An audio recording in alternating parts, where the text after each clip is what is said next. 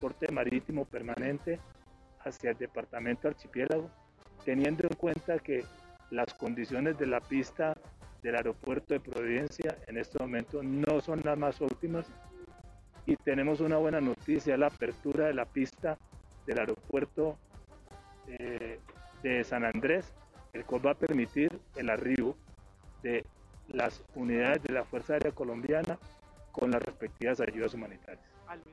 Pues nosotros estaremos muy pendientes de, todo este operativo de ayuda humanitaria que se está en este momento preparando desde acá, desde la base militar de Catán, pero también hay otros puntos como desde Cartagena, donde también zarpó en las últimas horas un buque que se tiene previsto, como lo decía el comandante de la Armada, llegue eh, el día de mañana hacia el mediodía para poder entregar también ayudas humanitarias y donde viajan cerca de 200 hombres de la Armada. Yo me despido desde este avión Hércules, el 1004 de la Fuerza Aérea, desde acá, desde Catam. Y a propósito, Javier Barragán, el presidente Iván Duque acaba de aterrizar en San Andrés. ¿Qué sabemos hasta el momento? Sí, Pía, altas fuentes del gobierno nacional nos han comentado aquí hace semanas noticias que el presidente de la República, Iván Duque, ya aterrizó el avión presidencial. Acaba de aterrizar el avión presidencial en San Andrés el presidente de la República, Iván Duque, con su em, equipo de gobierno, con el gabinete ministerial, sobre todo también con el ministro de Minas y con eh, otros funcionarios, porque van a atender la situación y la catástrofe que se está registrando en Providencia. De acuerdo con el propio mandatario de los colombianos, se habla que la devastación en la infraestructura no es del 98%, sino puede ser total de un 100%. Esto dijo el presidente Iván Duque. Hoy estamos alertando a alcaldes y gobernadores como coordinadores que son de los consejos territoriales de gestión del riesgo de desastres que los convoquen. Esos consejos territoriales son esenciales, no solo por las funciones en atención de emergencia, sino en conocimiento y reducción del riesgo.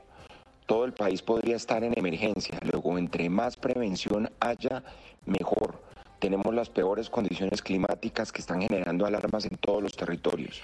Ojalá todos los gobernadores y alcaldes aprovechen este momento para convocar esos consejos territoriales. Bueno, ahí estábamos escuchando, era el Procurador General Fernando Carrillo, pero bueno, el presidente Iván Duque va a instalar un puesto de mando unificado en donde va a liderar esta entrega de las ayudas humanitarias a los miles de damnificados que no solamente hay en San Andrés, sino también en Providencia. Nos queda debiendo la voz del presidente Javier y Fabián. Usted en, esta, en este momento está en Cartagena. ¿Qué nos puede decir sobre las afectaciones que ha tenido esta ciudad por cuenta del huracán Iota? Fabián. Bien, en unos segunditos vamos con Fabián. Juan Esteban, por favor, nos puede contar ahora sí qué es lo que está diciendo el procurador frente a esta difícil temporada que están afrontando tantos departamentos de Colombia. Claro, Pía, pues mire, para las personas que se conectan a esta hora con nuestra transmisión, para quienes nos siguen en semana, lo que ha señalado el procurador es que como Ministerio Público van a hacerle ese seguimiento a lo que está ocurriendo en San Andrés, precisamente como nos contaba nuestro compañero Javier, ya el presidente Duque pues está allí para atender la emergencia. Lo que ha dicho el procurador Fernando Carrillo Pía es que se va a hacerle seguimiento con los comités, hizo un llamado además de alerta a las autoridades. Escuchemos lo que dijo Fernando Carrillo, procurador general. Hoy estamos alertando a alcaldes y gobernadores como coordinadores que son de los consejos territoriales. Bueno, nos puede ir contando mientras tanto qué fue lo que dijo el. Mientras, sí, Pía, mientras eh, tenemos el audio, lo que podemos establecer a esta hora es que el procurador. sino en conocimiento y reducción del riesgo. Todo el país podría estar en emergencia. Luego, entre más prevención haya, mejor. Tenemos las peores condiciones climáticas que están generando alarmas en todos los territorios. Ojalá todos los gobernadores y alcaldes aprovechen este momento para convocar esos consejos territoriales. Eso es lo que dijo el procurador Pía y además lo que ha señalado es que se tiene que atender no solamente la emergencia invernal en el caso de San Andrés, sino también eh, por lo que viene ocurriendo en Cartagena y en otras regiones del territorio nacional. María Paula, ¿cuáles son los puntos de acopio para ayudar a los sanandresanos?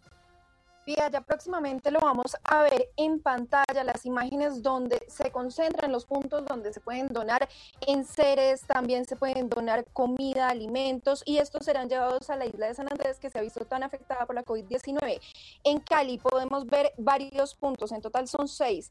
Eh, uno queda en la calle, calle, 67 con carrera 11, otro en la Camila Rivera, en, la calle 35 con carrera 20 y otro en la calle 25, número 3539, bloque B2. Esos son algunos, pero los dejamos en pantalla para que las personas tomen nota.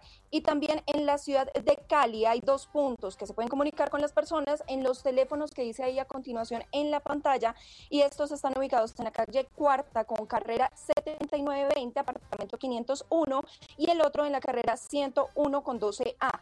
Le recuerdo que pueden donar en seres, medicamentos básicos, también cobijas, velas, tapabocas, porque pues también no hay que olvidar la COVID-19, ropa, leche para bebés, alimentos no perecederos para poder ayudar a esta contingencia que se está viviendo en la isla. Gracias, María Paula. Y Mónica, el gobernador de Cundinamarca está destacando el éxito de la Papatón, que precisamente era para ayudar al sector papero tan afectado también por la pandemia, y anunció ayudas desde el departamento para San Andrés. Así es, Pía. En medio de la celebración de haber tenido un éxito rotundo en Cundinamarca, en la venta de papa este fin de semana en los distintos peajes, papa que se vendió no solamente de los campesinos de Cundinamarca, sino también de Boyacá, pues hizo un importante anuncio y es que está trabajando en conjunto con los alcaldes de los distintos municipios del departamento para poder enviar ayudas a San Andrés. Escuchemos lo que dice Nicolás García, gobernador de Cundinamarca. Estamos organizando con los alcaldes que nos han manifestado su intención de entregar ayudas, por supuesto no perecederos, poder recibirlas todas en la gobernación, sumarlas, ayudas que también desde el departamento pretendemos entregar con ayuda y apoyo del sector privado. Y tendremos hoy, a partir de las 11 de la mañana, una cumbre de gobernadores extraordinaria aquí en la sede principal de la Federación Nacional de Departamentos y ahí esperamos poder articular lo relacionado con el transporte para poder hacerlas llegar a San Andrés.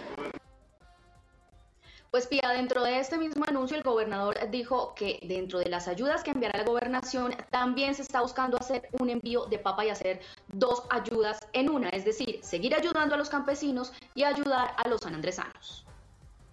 Y nos vamos ahora a seguir hablando del huracán, pero esta vez en Centroamérica, porque Iota tocó tierra este lunes en la noche, el lunes festivo en Colombia, en la costa del Caribe norte de Nicaragua como huracán de categoría 4, que posteriormente se fue debilitando hasta categoría 2. Ustedes podrán ver en segundo sexto, acompañado de vientos, lluvias y marejadas, según lo informó una fuente oficial a las agencias de noticias. Iota es el segundo huracán de gran potencia en azotar el Caribe norte norte de Nicaragua en dos semanas después de que ETA impactara el pasado 3 de noviembre. Esto es lo que dice Daniel Ortega, presidente de Nicaragua.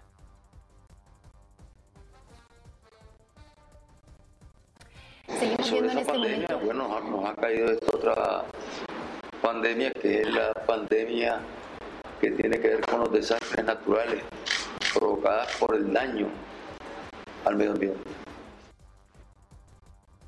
Bien, en este momento oíamos al presidente de Nicaragua, Honduras, Nicaragua y Guatemala están haciendo evacuaciones desde la semana pasada y el huracán afecta también a Panamá y por supuesto a la isla colombiana de Providencia que quedó incomunicada. Se prevé que después de que el centro de huracanes, eh, del, centro del huracán esté en Nicaragua, se mueva por el sur de Honduras, a donde llegaría esta noche o mañana temprano. Esto es lo que dice Juan Orlando Hernández, el presidente de Honduras.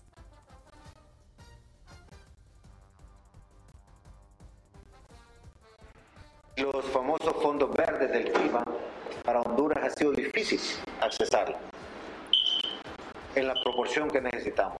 Entonces nuestra propuesta, y le acabo de decir al presidente Ortega, es que juntos construyamos esa ruta para atender toda la región.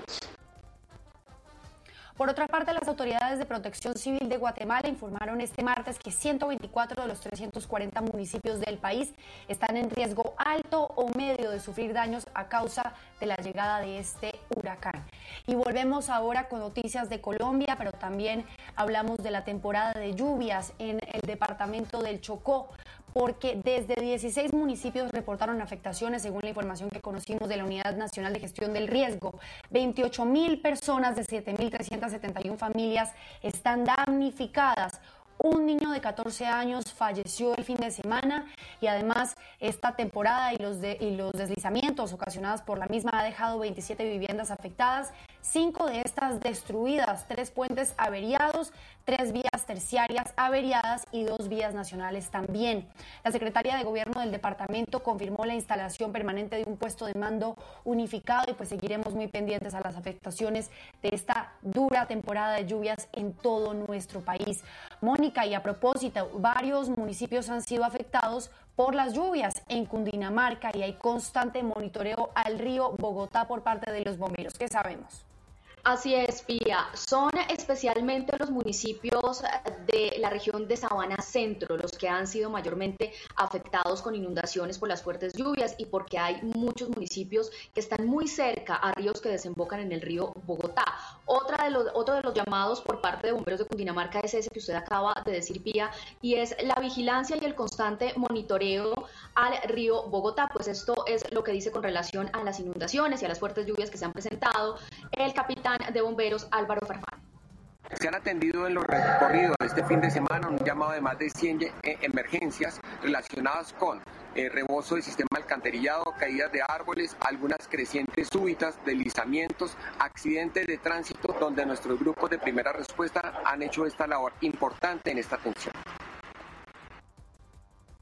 En total son siete municipios con deslizamiento, perdón, sí, son siete municipios con deslizamiento y 18 con inundaciones que deja esta ola invernal en el departamento de Cundinamarca. ¿Qué municipios se han visto afectados? Los municipios de Puerto Salgarga, Chancipá, Suez, Calavera, Granada, Anolaima, Suacha, entre otros, son los que presentan estas em, emergencias. Adicional al monitoreo que se le está haciendo al río Bogotá, hay dos ríos a los que también se les está haciendo monitoreo en Cundinamarca y son el río Negro y el río Subachoque, que son los que han presentado desbordamientos y emergencias en distintos municipios. Y vamos a cambiar de tema y vamos a hablar ahora sobre economía, María Paula.